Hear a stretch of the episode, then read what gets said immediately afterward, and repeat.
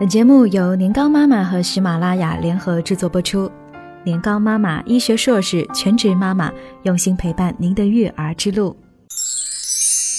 弄错了这一点，穷养富养都白养。有句老话叫“穷养儿，富养女”，大部分人对这句话的理解是：穷养男孩，他才愿吃苦拼搏，在今后生活里承担责任；富养女孩，则是给她更好的物质条件。未来她才不会因为一点诱惑就被男孩给骗走了。高妈有个老同学就深谙孩子要富养的道理。他家女儿呢，从小到大的衣服鞋子加起来能够塞满一个房间。大人舍不得下手的奢侈用品，买给女儿的时候眼都不眨。一到周末小长假，出门游山玩水是必须的，还有各种贵族式的补习班。钢琴、舞蹈、英语课一门不落下。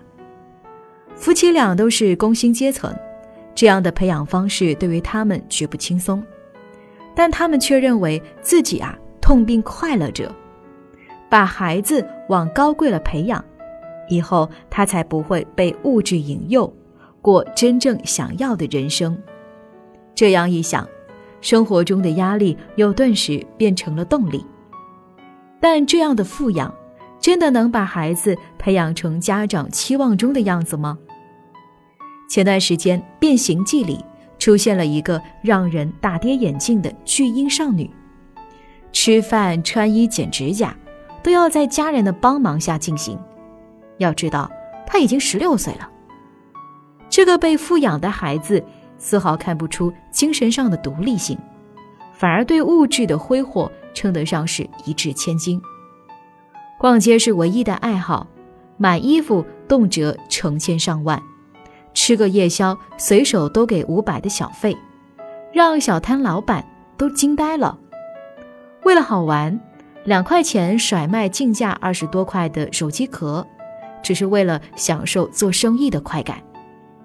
这样的富养，并没有因为物质的丰富后而使他思想独立。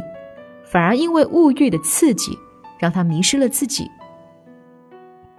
用金钱灌溉出的，并不一定是高贵的公主命，更可能是骄纵的公主病。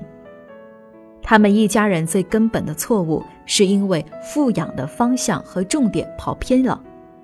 这是物质为本是富养的极端例子。高妈老同学一家富养的出发点呢，并没有错，比如说。常带着孩子出去走走，是为了拓宽孩子的眼界和格局；让孩子接触更多的艺术课程，是让孩子从中的寻找到真正的爱好；让女孩打扮的美好得体，也是审美观培养与自尊建立的一部分。但这些富养却不应只以金钱为标准，它真正的意义，应该在于精神层面的满足。与此相对的，所谓穷养，也不是限制消费，天天和孩子哭穷那么简单粗暴。因为要穷养，所以不让孩子去外面看看大千世界，给他的兴趣爱好套上重重枷锁，又怎能培养出一个视野广阔、精神丰饶、内心强大的孩子呢？无论富养还是穷养。我们的目的都是培养孩子的秉性修养，培养他的精神丰饶、内心强大和坚定。世界上最宝贵的东西都是金钱买不来的，比如乐观与勇气、独立与毅力、责任感和上进心。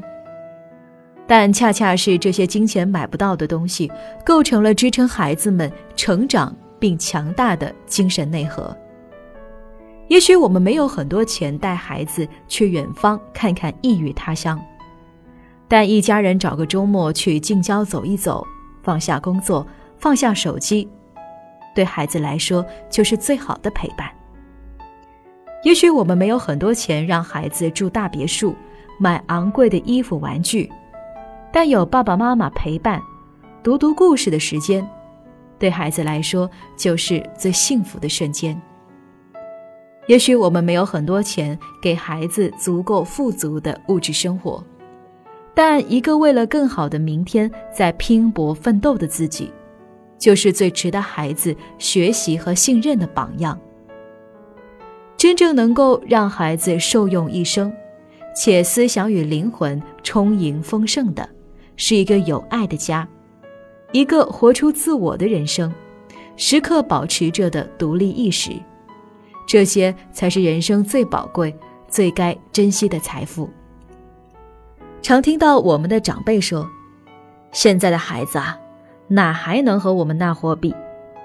那个吃不饱、穿不暖、艰苦朴素的年代，在我们这一代人的孩子身上已经难觅踪影。”但不论是富足、贫瘠的社会，永远不会过时的精神食粮。那些与乐观、毅力、勇气相关的美好词汇，从千古流传至今，一直都没有失去它的价值。把最好的一切都给孩子，其实指的应该是这些美好的精神品质。而作为孩子最初认知世界的老师，我们应该做一个摆正心态、值得孩子学习的父母。这当中最重要的一步。就是教给孩子，金钱物质不是万能的，有一颗富足的心，才是行走在世间最有力量的武器。年糕妈妈近期在喜马拉雅 FM 推出了精品课《年糕妈妈宝宝怎么带更聪明》，手把手教你理解小婴儿的早期的行为，了解孩子的身体发展规律和各项技能的习得顺序等。保证你不错过宝宝智力发展的关键阶段，搜索“年糕妈妈”即可试听。